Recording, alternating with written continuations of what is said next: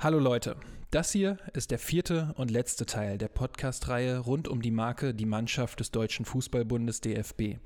Wenn ihr die ersten drei Teile noch nicht gehört habt, dann hört da unbedingt vorher rein. Aber jetzt viel Spaß mit Teil 4. Am 27. November 2022 steigt in der Bezirksliga Hannover Staffel 2 das Topspiel der VfL Bückeburg spielt zu Hause gegen den TSV Basinghausen. Ich erzähle euch das, weil ich damals mit in der Kabine saß. Eigentlich spiele ich in der Kreisliga, aber weil in der ersten Mannschaft Spieler gefehlt haben, wurde ich hochgezogen.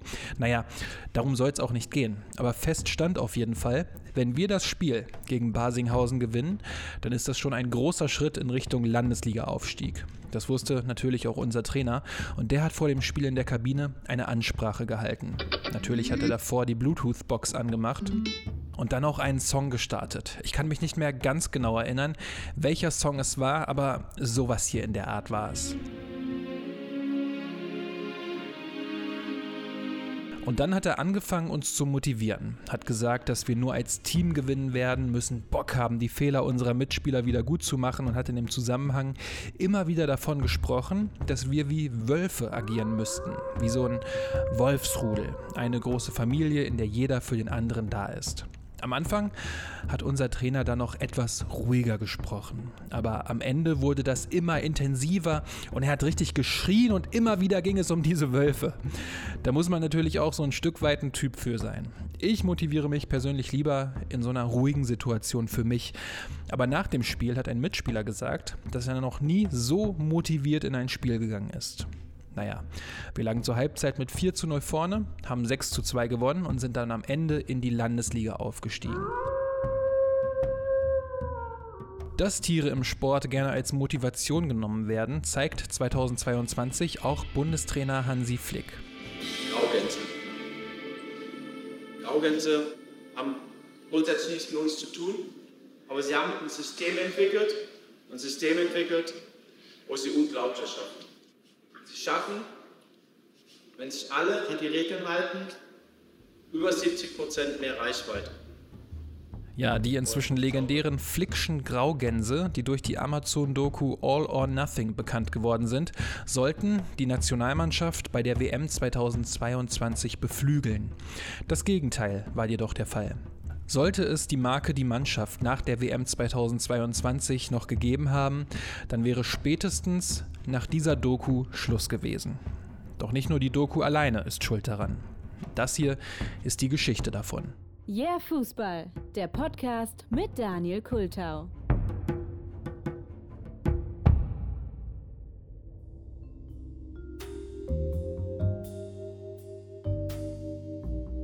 Ihr kennt ja vielleicht auch den Schmetterlingseffekt. Also kann ein Flügelschlag eines Schmetterlings in Brasilien einen Tornado in den USA auslösen? Quasi die Frage, kann ein kleiner Effekt eine unvorhersehbar große Auswirkung haben? Naja, was man auch immer davon halten mag. Aber 2019 startet der damalige Trainer des FC Bayern, Niko Kovac, einen solchen Schmetterlingseffekt. Und zwar mit diesem Zitat. Man muss auch die Spielertypen haben. Äh, man kann nicht versuchen, 200 auf der Autobahn zu fahren, wenn sie nur 100 schaffen. Also man muss das anpassen, was man eben hat. Und äh, wir haben andere. Für diesen Autovergleich erhält Kovac viel Kritik, auch aus dem Inneren der Mannschaft. Während der FC Liverpool dank seiner Spieler 200 Kilometer pro Stunde fahren könnte, sind es laut Kovac beim FC Bayern nur knapp die Hälfte. Eine knappe Woche später ist Niko Kovac kein Bayern-Trainer mehr. Sein Nachfolger wird sein bisheriger Co-Trainer Hansi Flick. Und der fährt mit dem FC Bayern keine 200 Kilometer pro Stunde, sondern fast 300 Stundenkilometer. Flick gewinnt mit dem FC Bayern 2020 das Sextupel, also sechs Titel in einer Saison. Das waren die Deutsche Meisterschaft, den DFB-Pokal, DFL Supercup, die Champions League, den UEFA Supercup und die Clubweltmeisterschaft. Über den Begriff und auch über die Bedeutung einzelner Wettbewerbe kann man sicherlich diskutieren oder auch lachen, aber bisher war das im Weltfußball nur dem FC Barcelona 2009 unter Pep Guardiola gelungen. Deswegen wird Hansi Flick auch schnell ein ziemlich heißer Kandidat auf die Nachfolge des scheidenden Bundestrainers Jogi Löw. Auch weil Flick beim WM-Titel 2014 Co-Trainer von Löw war. Am 17. April 2021 verkündet Flick dann auch ganz offiziell bei Sky. Dass ich der Mannschaft heute gesagt habe, dass ich den Verein äh, unter der Woche nach dem Spiel äh, in Paris gesagt habe, dass ich gerne am Ende der Saison aus meinem Vertrag raus möchte. Hinter den Kulissen soll es auch einen Machtkampf zwischen ihm und dem Sportvorstand Hassan Salihamidzic gegeben haben. Das hat er sicherlich auch mit reingespielt, aber natürlich, der Sextupel-Trainer ist frei und wenig später heißt es dann auch wie hier in der Tagesschau. Hansi Flick wird neuer Fußball-Bundestrainer. Der ehemalige Coach von Rekordmeister Bayern München unterschrieb heute beim DFB einen Vertrag. Das bestätigte er gegenüber dem Sender Sky. Die völlig logische Lösung des Deutschen Fußballbunds, aber auch irgendwie eine bequeme Lösung. Aber erstmal egal, denn die ersten 13 Länderspiele unter Flick bleibt die Nationalmannschaft ohne Niederlage. Klar, darunter auch Siege gegen Liechtenstein, Nordmazedonien oder Armenien, aber eben auch ein 5 zu 2 gegen Italien in der Nations League. Vielleicht macht Timo das zweite. Timo Werner, wieder bleibt die Fahne unter. 5 zu 0. Gut anderthalb Monate nach dem hohen Sieg gegen Italien zieht der DFB dann aber einen Schlussstrich und beerdigt die Marke Die Mannschaft. Umfragen und Analysen haben ergeben, dass der Name die Mannschaft einen hohen Bekanntheitsgrad hat und besonders im Ausland Anerkennung findet. Da steht er für Werte wie Teamgeist und Erfolg, Fakt ist aber auch, dass er in Fankreisen hierzulande mitunter kritisch gesehen und emotional diskutiert wird, sagte DFB-Präsident Bernd Neuendorf damals zur Begründung. Warum es der Begriff in Fankreisen so schwer hatte, darauf gehen wir später noch genauer ein, denn zuerst steht erstmal die WM 2022 an. In die geht die Nationalmannschaft dann aber mit einer schwachen Serie, denn es gibt in den drei Spielen vor der WM eine 0 zu 1 Niederlage gegen Ungarn, ein 3 zu 3 gegen England und ein knappes 1 zu 0 gegen den Oman. Und damit steht im Jahr 2022 bis zur WM eine Bilanz von nur drei Siegen aus neun Spielen. The winner to organize the 2022 FIFA World Cup is Qatar. Und dann steht die Weltmeisterschaft 2022 in Katar an, eine der wohl umstrittensten WMs aller Zeiten. Bis jetzt. Und das eigentlich auch schon seit der Bekanntgabe, auch wenn das Joshua Kimmich kurz vor dem Turnier dann doch noch anders sah. Am Ende des Tages wird dann auch immer mal wieder so ein Boykott von den Spielern gefordert. Ich glaube, ja, auch da sind wir einfach zwölf Jahre zu spät dran. Es wäre wichtig gewesen, wenn man sich vorher darüber Gedanken macht, im Nachhinein zu sagen, das ist schlecht, das ist schlecht und äh, hier gibt es Potenziale. Finde ich schwierig. Und die Menschenrechtssituation in Katar ist uns allen inzwischen mit Sicherheit bekannt. Sowohl Amnesty International als auch Human Rights Watch kritisieren, dass die katarischen Behörden grundlegende Menschenrechte im Land unterdrücken. Da wären zum Beispiel die Niedriglohnmigranten, die auf Baustellen in Katar arbeiten, aber menschenunwürdig behandelt werden. Was ganz konkret die WM 2022 angeht, sollen laut Amnesty mehr als 15.000 ausländische Arbeiter beim Bau der Stadien bzw. der Infrastruktur gestorben sein. Das WM-Organisationskomitee spricht von rund 500 Todesfällen, hatte zuvor sogar nur 37 gezählt. Aber auch die Rechte von Frauen sind stark eingeschränkt und bei Homosexualität droht eine Freiheitsstrafe von bis zu fünf Jahren.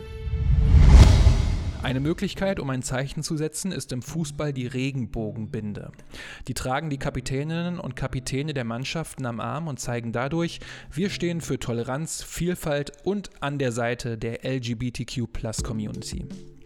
Der Fußballweltverband FIFA und Katar hatten die Regenbogenfarben jedoch im Vorfeld der WM verboten.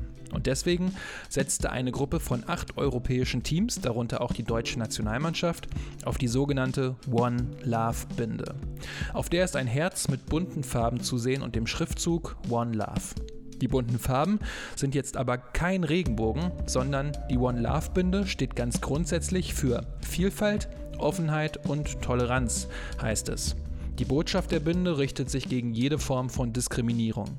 Die Farbgebung besteht aus Rot, Schwarz und Grün. Die finden sich in der panafrikanischen Flagge wieder.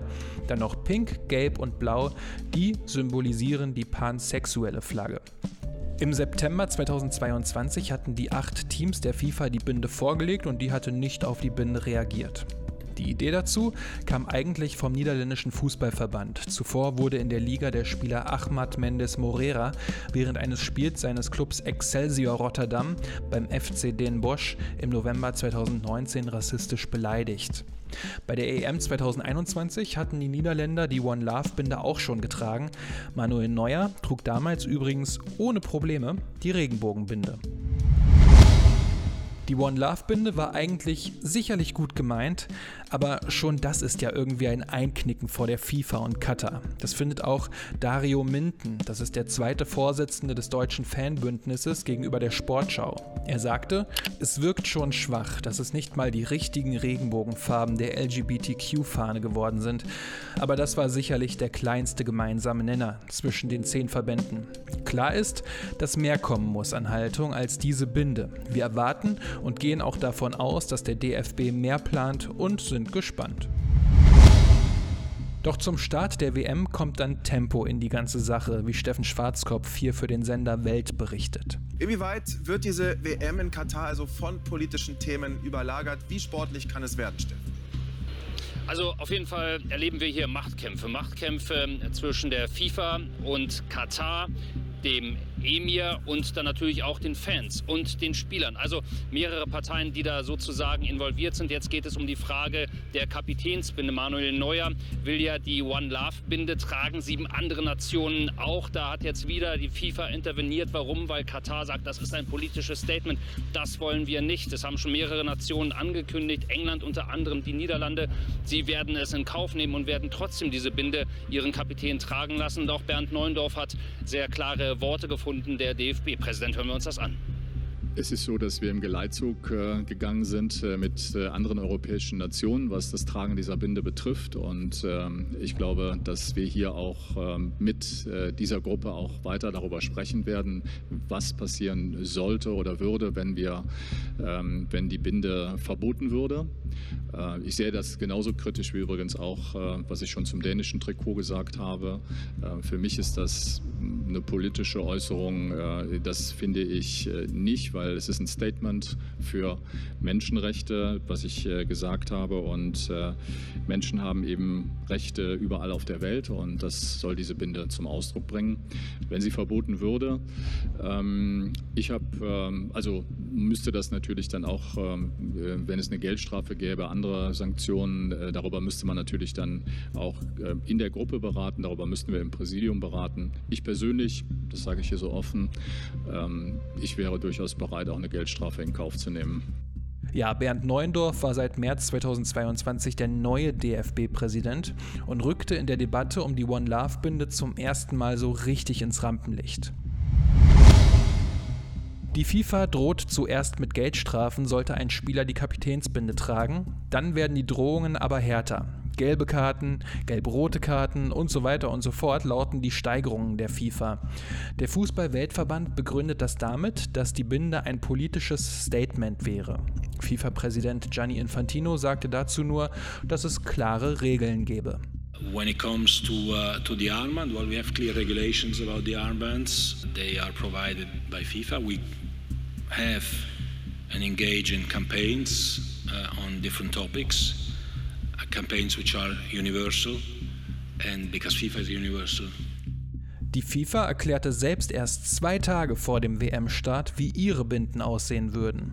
Football unites the world, no discrimination und Co. stand auf denen. Dass die deutsche Mannschaft nun auf die One Love Binde verzichten soll, sorgt für Diskussionen, wie diese Straßenumfrage des SWR zeigt. Es ist wichtig für die Menschen. Also ich würde sagen, die sollten es tragen. Meiner Sicht aus, die sollten es tragen ich finde es schade, dass äh, sowas verboten wird, sich für Sachen einzusetzen und das einfach totgeschwiegen wird quasi. Es soll eigentlich gezeigt werden, dass im Fußball die Solidarität wichtig ist und dass es jetzt auch noch Strafen dafür gibt, da bin ich nicht verstanden. Ja, die sollen doch jeden so das machen und das leben lassen, was er ist, was er denkt, was er fühlt. Schade. Die hätten sich alle solidarisieren sollen. Dann mal sehen, wer stärker ist, eine FIFA oder äh, wie viele Mannschaften sind es? 36? Aber auch in Talkshows nehmen Politikerinnen und Politiker und weitere Personen des öffentlichen Lebens Stellung, wie hier Bundeswirtschaftsminister Robert Habeck bei Markus Lanz. Wie finden Sie es, dass der DFB da einknickt, wenn es um die One Love Binde geht? Ja, ich glaube, ich kann der Diskussion auch nichts Originelleres hinzuzufügen. Ich, hinzufügen. Ich nehme an, jetzt muss man die Binde tragen. Also, man muss sie tragen, sagen Sie? Naja, ich bin nicht der Medienberater des DFB und ich bin, bin nicht Manuel Neuer. Aber bietet sich an, oder? Dann würden wir sehen, was passiert. Also die One Love Binde würden Sie empfehlen zu tragen, ja? Ja, ich bin ja, wie nochmal, ich bin ein Politiker, der versucht, seinen ja, ja. Job vernünftig zu machen, aber was würde passieren, wenn es jetzt passiert? Man würde es doch gerne wissen und äh, ich würde es vielleicht darauf ankommen lassen. Doch kurz vor dem ersten Gruppenspiel gegen Japan knickt der DFB dann ein. Das sagt Bernd Neuendorf auf dem Trainingsplatz in Katar. Meine Damen und Herren, die FIFA hat heute eine Aussage für Diversität und Menschenrechte untersagt. Das sind Werte, zu denen sie sich in ihren eigenen Statuten verpflichtet.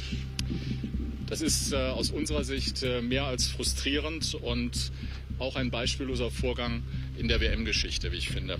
Teammanager Oliver Bierhoff fügt im Anschluss noch hinzu. Ja, das Verhalten der FIFA ist natürlich frustrierend auch für uns. Ne? Und diese Eskalation führt auch dazu, dass es eigentlich jetzt nicht mehr um den Sport geht. Äh, und jetzt vor den Spielen wollen sich natürlich auch die anderen Nationen äh, unmittelbar aufs Spiel vorbereiten. Es ist natürlich eine große Verärgerung da es fühlt sich schon stark nach Zensur an. Und ähm, man kann uns natürlich die Binde nehmen, ja, aber die Werte, für die wir stehen, die werden wir haben und die werden wir auch immer wieder zum Ausdruck bringen. ARD-Reporterin Lea Wagner fasst das dann alles nochmal zusammen. Nach Informationen der Sportschau hat die FIFA in Hintergrundgesprächen massive Konsequenzen angedroht. Es soll sich dabei nicht nur um eine gelbe Karte für den Spielführer, für den Kapitän handeln oder um einen Platzverweis, sondern sie droht sogar mit Punktabzug. Und es sieht gerade so aus, als revanchiere sich der Präsident der FIFA, Gianni Infantino, aktuell über ähm, gegen die aufkeimende Kritik von dem DFB und von anderen europäischen Verbänden, die ja unter anderem als einziger Kontinentalverband angekündigt haben, den DFB, den FIFA-Präsidenten Gianni Infantino bei seiner im März anstehenden Wahl nicht zu unterstützen. Ist es damit zu rechnen, dass es einzelne Teams bzw. Verbände trotzdem darauf ankommen lassen und die Binde tragen werden?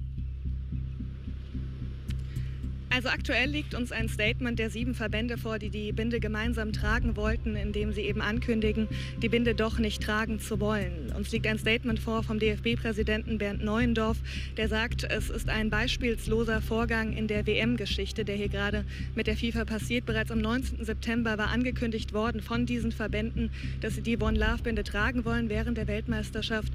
Und jetzt erst zwei Stunden vor dem Anpfiff des ersten Spiels mit englischer Beteiligung, die eben auch zu den Verbänden gehören, die die One Love Binde tragen wollen, kam das Statement der FIFA, dass sie es verbieten. Um 16 Uhr werden sich nochmal Oliver Bierhoff, Direktor der Nationalmannschaft, und eben Bernd Neuendorf, DFB-Präsident, unseren Fragen stellen und dort nochmal ankündigen, wie sie darauf reagieren. Aber der aktuelle Stand ist, auch der DFB wird nicht mit der One Love Binde auflaufen.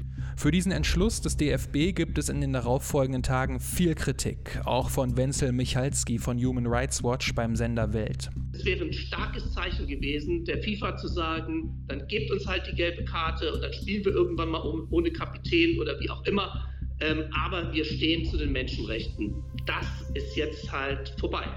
Und Steffen Schwarzkopf fasst es erneut gut zusammen, finde ich. Also zunächst mal, die Engländer, zumindest mit einem Kniefall, haben sie gegen Rassismus auch demonstriert sozusagen. Das tun sie schon auch seit geraumer Zeit. In vielen Spielen zuvor haben sie das gemacht. Aber ansonsten ist man tatsächlich eingeknickt gegenüber der mächtigen FIFA und, wie ich persönlich glaube, auch gegenüber Katar. Katar hat wahrscheinlich dort Druck ausgeübt auf die FIFA. Die FIFA hat das dann an die Verbände weitergegeben. Und die Frage, die du gerade gestellt hast, das ist auch die Frage, die viele Fans sich stellen, mit denen ich auch in Kontakt bin, ob in Deutschland oder auch Fans, die hier in Katar sind, äh, die sich die Spiele der deutschen Mannschaft anschauen wollen. Ein Betreuer des Fanclubs Nationalmannschaft hat äh, zum Beispiel gesagt, das sei unfassbar, das sei die Chance eigentlich gewesen, hier selber ein Zeichen zu setzen, etwas in Bewegung zu bringen. Und das ähm, habe man jetzt auch vernachlässigt von Seiten des DFB. Eine besondere Note bekommt das Einknicken dann durch das Verhalten der iranischen Nationalmannschaft. Vor dem Spiel gegen England sangen die iranischen Spieler die Hymne nicht mit. Sie schwiegen und solidarisierten sich damit mit den Regierungskritikern in ihrer Heimat. Im Iran gab es damals große Proteste, nachdem die 22-jährige Kurdin Masha Amini festgenommen wurde, weil sie ihr Kopftuch nicht ordnungsgemäß getragen haben soll. Sie starb kurze Zeit später im Krankenhaus, woraufhin viele Iranerinnen und Iraner der Regierung vorwarfen, Amini misshandelt zu haben. Daraus entstanden Proteste für mehr Frauenrechte und Freiheit im Land, wofür die Spieler durch das Nichtsingen der Hymne demonstrierten, mit der Gefahr im Hinterkopf, dass ihnen oder ihren Familien in ihrer Heimat deshalb etwas angetan werden könnte. Die deutsche Nationalmannschaft war nicht so mutig. Sie entschloss sich vor ihrem Auftaktspiel gegen Japan zu einem stillen Protest. Die Spieler hielten sich beim Mannschaftsfoto die Hand vor den Mund. Das taten dann auch einige deutsche Fans rund zwei Stunden später, aber aus anderen Gründen, denn die deutsche Mannschaft verlor das Auftaktspiel gegen Japan nach einer 1 zu 0 Führung noch mit 1 zu 2. Asano, still going! Oh, oh man, unbelievable! Unbelievable! There's not gonna be dieses Tor von Takuma Asano kritisiert der deutsche Kapitän Ilkay Gündoğan dann nach dem Spiel in der ARD und geht mit seinem Verteidiger Nico Schlotterbeck hart ins Gericht. Gerade das zweite Tor, ich weiß nicht, ob es jemals ein einfaches Tor, ob jemals ein einfaches Tor erzielt wurde bei einer Weltmeisterschaft. Das, das darf nicht passieren.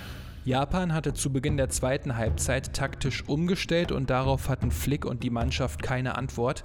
ARD-Experte Bastian Schweinsteiger wird deswegen auch gegenüber Esther Settlercheck sehr deutlich. Man sollte ja auch durchaus davon ausgehen, dass die deutsche Nationalmannschaft das Potenzial hat, auf eine solche Systemumstellung, wie sie Japan zur zweiten Halbzeit vorgenommen hat, reagieren zu können. Oder wäre das zu viel verlangt? Das ist nicht zu viel, zu viel verlangt. Du musst einfach erkennen sofort, die Japaner haben umgestellt ja, das ist die Frage, wie spiele ich gegen den Ball, wenn die Japaner den Ball haben? Spiele ich einfach das, das gleiche System? Das wäre eigentlich so am einfachsten, würde ich sagen. Äh, oder macht man es ein bisschen anders und macht man es vielleicht den Spieler äh, schwierig. Äh, wir haben keine Lösung gefunden, wir haben dadurch die Japaner ins Spiel gebracht. Das zweite Spiel gegen Spanien ist daher schon wirklich wichtig, denn wenn Deutschland das Spiel verliert, dann war es das. Schon wieder. In dem Spiel ist die deutsche Mannschaft wirklich gut und es ist generell ein richtig, richtig tolles Fußballspiel, in dem Niklas Füllkrug dann den verdienten 1 zu 1 Endstand erzielt. Füllkrug, 1-1, slammed home, the substitute gets it done. Ein Spiel, das wirklich vielen Fans Mut machte, denn vor dem letzten Gruppenspiel hat die deutsche Mannschaft immer noch gute Chancen aufs Weiterkommen. Wenn Spanien gegen Japan gewinnt und Deutschland auch gegen Costa Rica gewinnt, ist Deutschland weiter. Wenn Spanien und Japan unentschieden spielen oder Japan gewinnen sollte, benötigt Deutschland einen richtig hohen Sieg. Ins Spiel geht Hansi Flick auch mit vier Offensivspielern. Die beiden einzigen richtigen Stürmer, Yusufa Mukoku und Niklas Füllkrug, sitzen jedoch erstmal auf der Bank.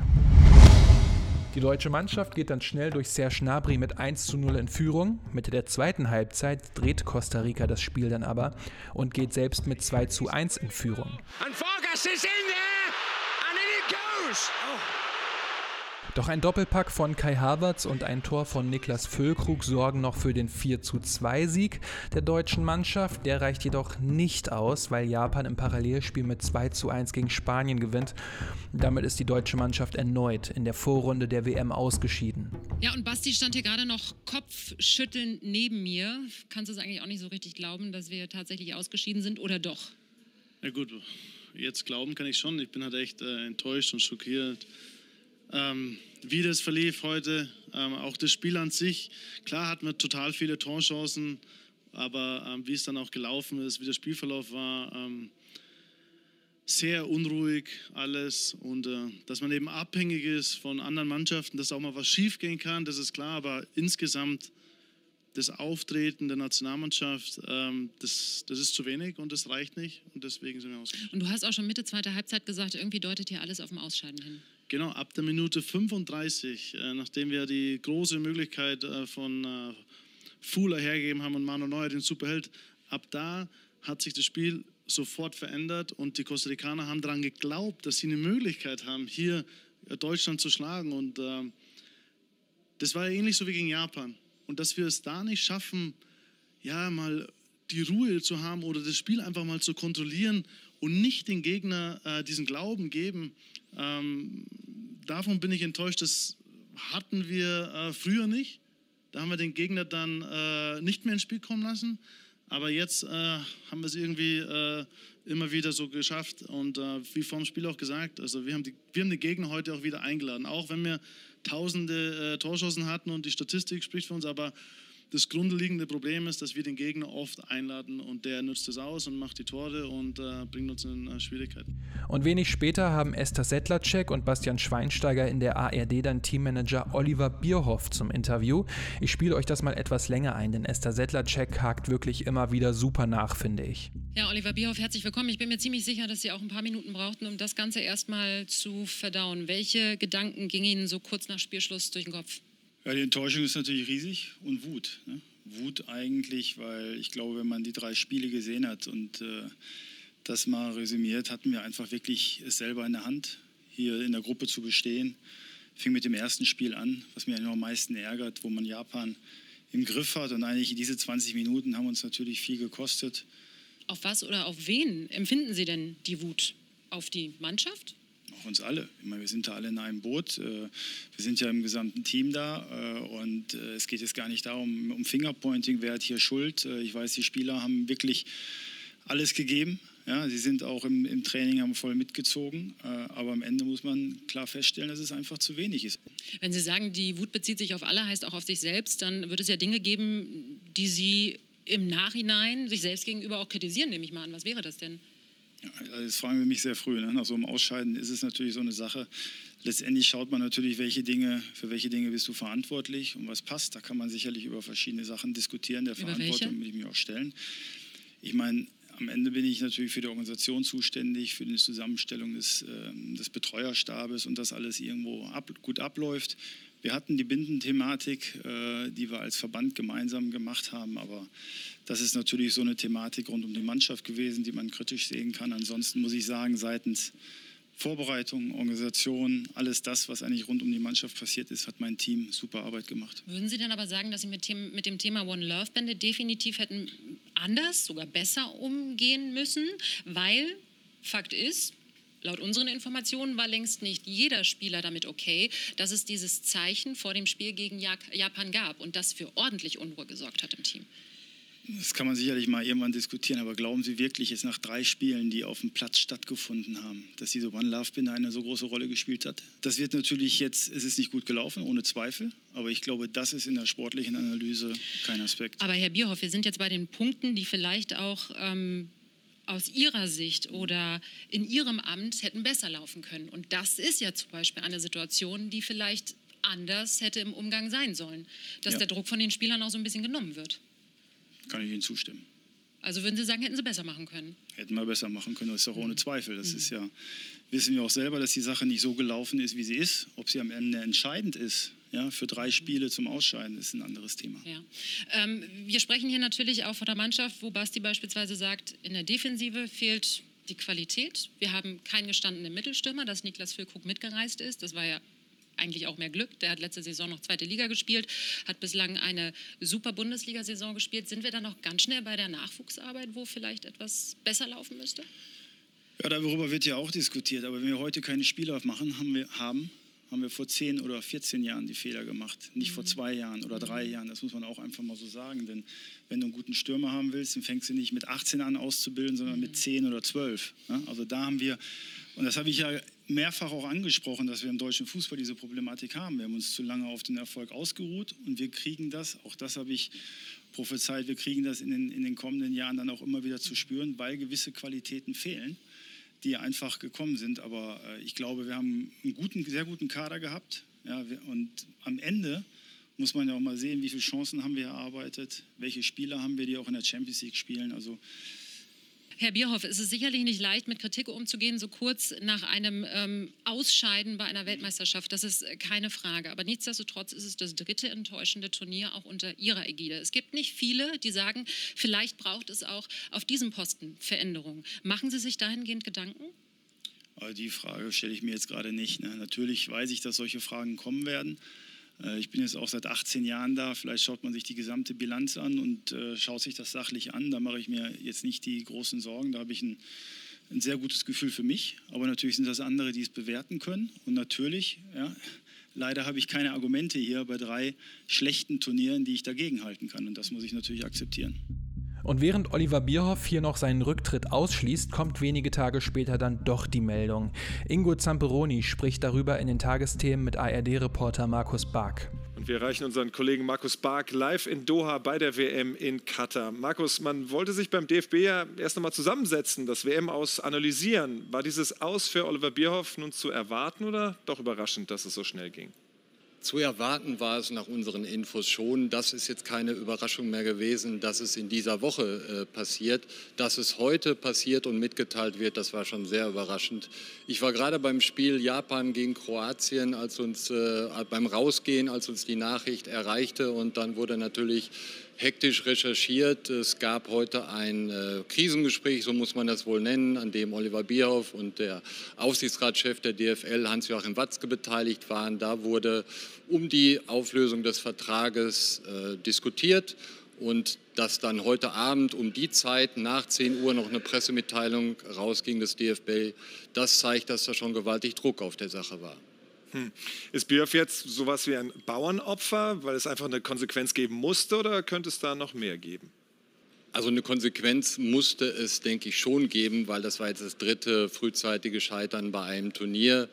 Und äh, Oliver Bierhoff verkörpert wie kein anderer das Gesicht der Nationalmannschaft. Diese Nationalmannschaft, die sportlich enttäuscht hat, aber die sich vor allen Dingen auch in den vergangenen Jahren dermaßen von den Fans entfremdet hat, dass man mit Blick auf die EM im eigenen Land jetzt Konsequenzen ziehen musste und dass es da in erster Linie Oliver, Treffe, äh, Oliver Bierhoff treffen kann und treffen muss, das war eigentlich klar.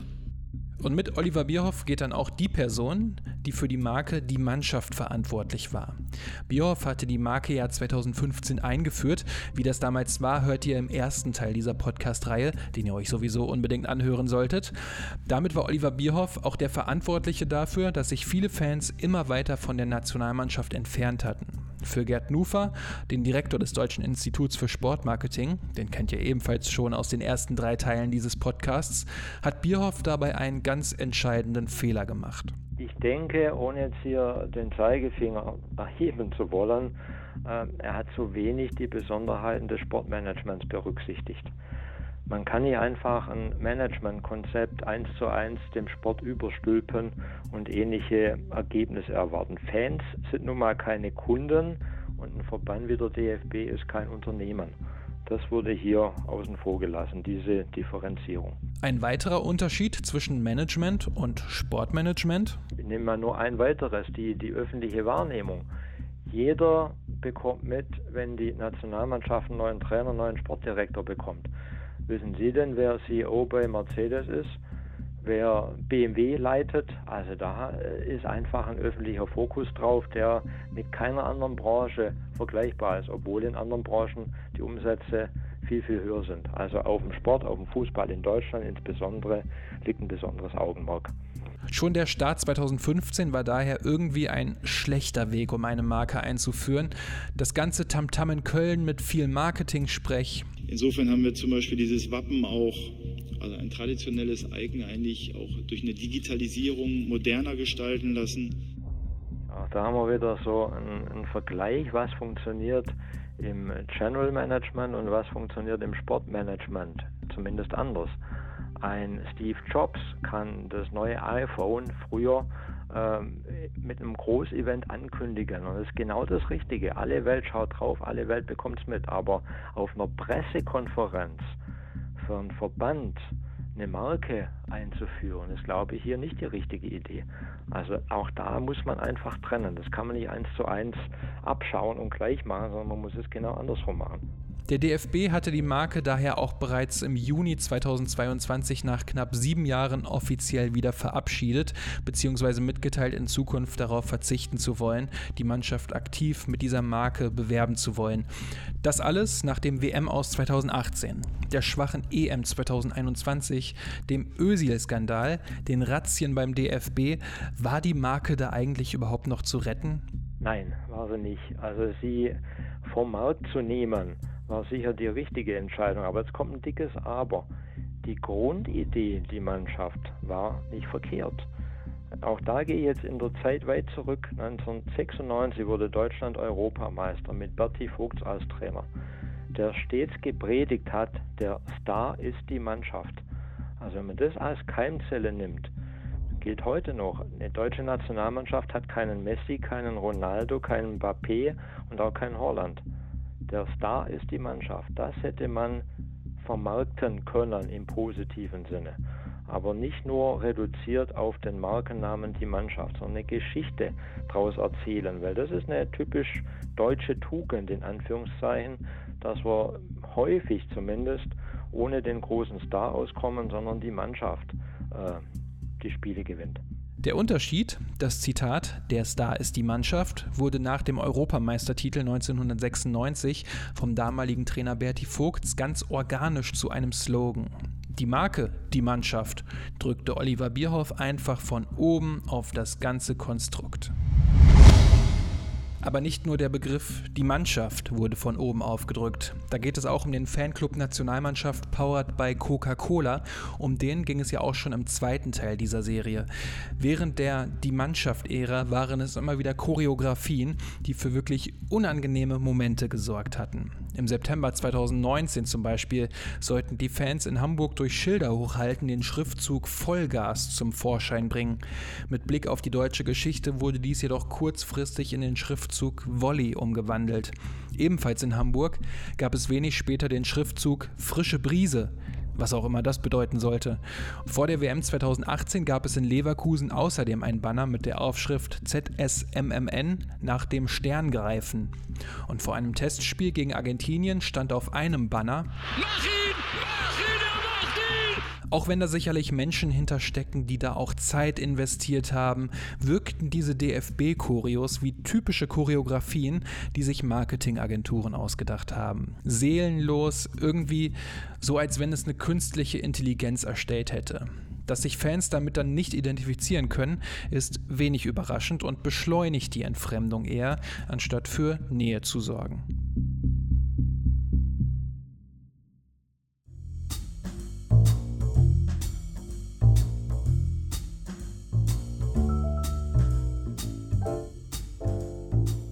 Oliver Bierhoff ist nun also weg, doch damit kehrt in den nächsten Wochen keine Ruhe ein, denn unter Trainer Hansi Flick geht 2023 bei der Nationalmannschaft wirklich nichts mehr.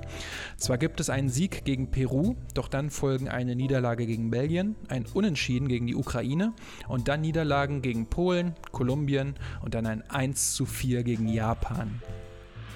And in danger,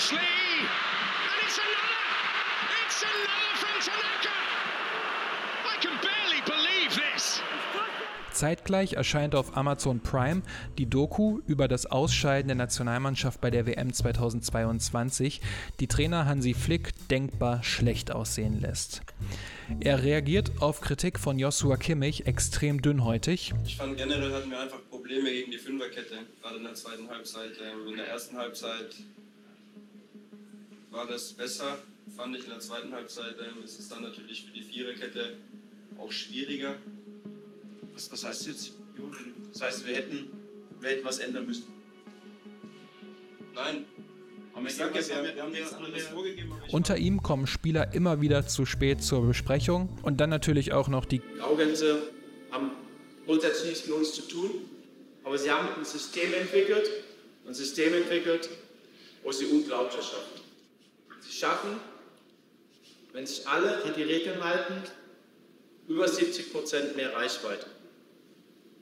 Und ich glaube, das hat der Film ganz gut gezeigt. Und wichtig, Männer, ist, wenn wir diese fünf Kernpunkte einfach auch befolgen, ja, dass wir als Team so agieren, dass wir als Team genauso uns auf dem Platz, aber auch hier im Kreis auch verhalten, wenn wir das verinnerlichen, dann können wir eine ganz weite Reise machen. Und zum Schluss, was für mich das Wichtigste ist, always protect the team. Jeder Einzelne der hier ist, auch wenn es mal nicht so läuft. Die Graugans ist zwar ein Motivationstier, was schon vor Jahrzehnten genutzt wurde, doch für diese Spielergeneration war es dadurch möglicherweise die falsche Ansprache. Das lassen zumindest in der Doku eingefangene Reaktionen der Spieler erahnen. Flick selbst rettet sich nach dem 1:4 gegen Japan mal wieder in Durchhalteparolen, wie er es auch schon nach den Niederlagen in den Spielen zuvor getan hatte. Und äh, das sind die Dinge, die natürlich sehr enttäuschend sind und äh, an, denen wir, an denen wir arbeiten müssen. Aber ich weiß auch, dass es ein sehr, sehr langer Weg ist. Wir sind davon überzeugt, von dem, was wir machen. Und äh, ja, deswegen geht es auch so weiter für mich. Zurücktreten möchte er nicht. Doch dann, 3346 Tage nach dem WM-Titel 2014. Bundestrainer Hansi Flick, der ist neun Monate vor der Heim-EM entlassen worden. Das gab der Deutsche Fußballbund einen Tag nach der 1:4 Blamage in Wolfsburg gegen Japan bekannt. Hansi Flick ist damit der einzige Bundestrainer in der Geschichte der deutschen Nationalmannschaft, der entlassen wurde. Mit einem Punkteschnitt von 1,72 Punkten pro Spiel liegt Flick damit auch nur knapp vor Erich Ribbeck, der 1,5 Punkte pro Spiel erzielen konnte. Herzlich willkommen zur Vorstellungspressekonferenz des neuen Bundestrainers der Fußballnationalmannschaft der Männer, Julian Nagelsmann. Erstmal schönen guten Tag. Äh, auch ich fand die Gespräche herausragend gut. Deswegen, äh, wie Bernd richtig gesagt hat, gab es keinen Anlass, äh, mich überzeugen zu müssen, sondern eben das gerade erwähnte ja, Ziel im Sommer, eine sehr, sehr gute Heim-EM zu spielen, ist extremer Anreiz für mich. Ist eine große Und das ist jetzt der Status quo.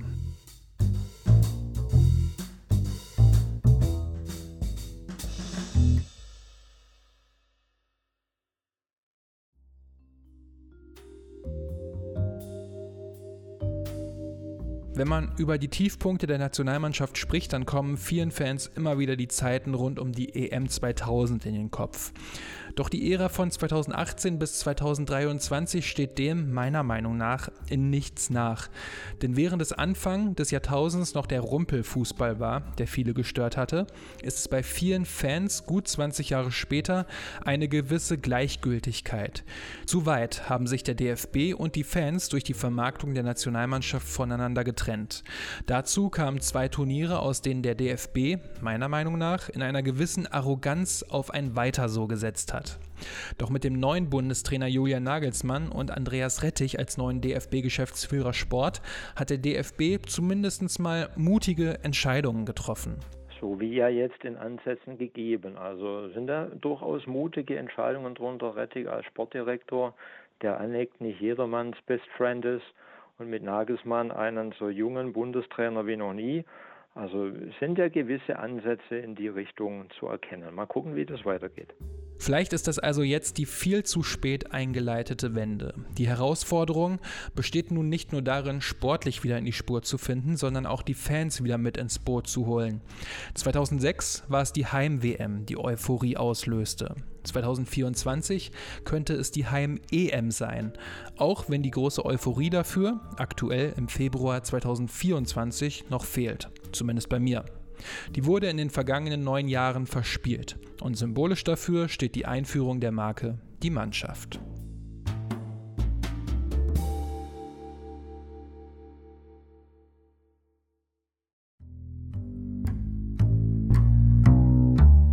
So, das war der vierte und letzte Teil der Serie um die Ära der Marke Die Mannschaft des Deutschen Fußballbundes. Die Zeit, und das habe ich in der Recherche wirklich auch nochmal bemerkt, in der ich das Interesse an der Nationalmannschaft wirklich ziemlich verloren habe. Ich weiß nicht, wie es euch geht, das hängt bei mir jetzt nicht mit dem fehlenden sportlichen Erfolgen zusammen, sondern einfach an der Präsentation und der Außendarstellung. Aber ja, wie seht ihr das denn? Habt ihr ein ähnliches Gefühl oder seht ihr das komplett anders? Und wie ist denn eure Stimmung mit Hinblick auf die EM 2024? Seid ihr denn schon ein wenig im Hype wenigstens? Schreibt es doch gerne mal in die Kommis. Die ganzen Daten, die findet ihr natürlich in den Show Notes oder auch direkt auf yeahfußball.de. Und ansonsten nochmal ein richtig dickes Dankeschön an Gerd Nufer, der sich für diese Reihe wirklich viel Zeit genommen hat, um auch mal aus marketingtechnischer Sicht auf die Mannschaft zu schauen. Ich fand, das war wirklich ein richtig, richtig cooler Einblick, den er hier gegeben hat. So, das war es jetzt aber erstmal rund um den DFB und die Marke Die Mannschaft. Danke, dass ihr euch die Teile angehört habt. Macht's gut und bis zur nächsten Episode.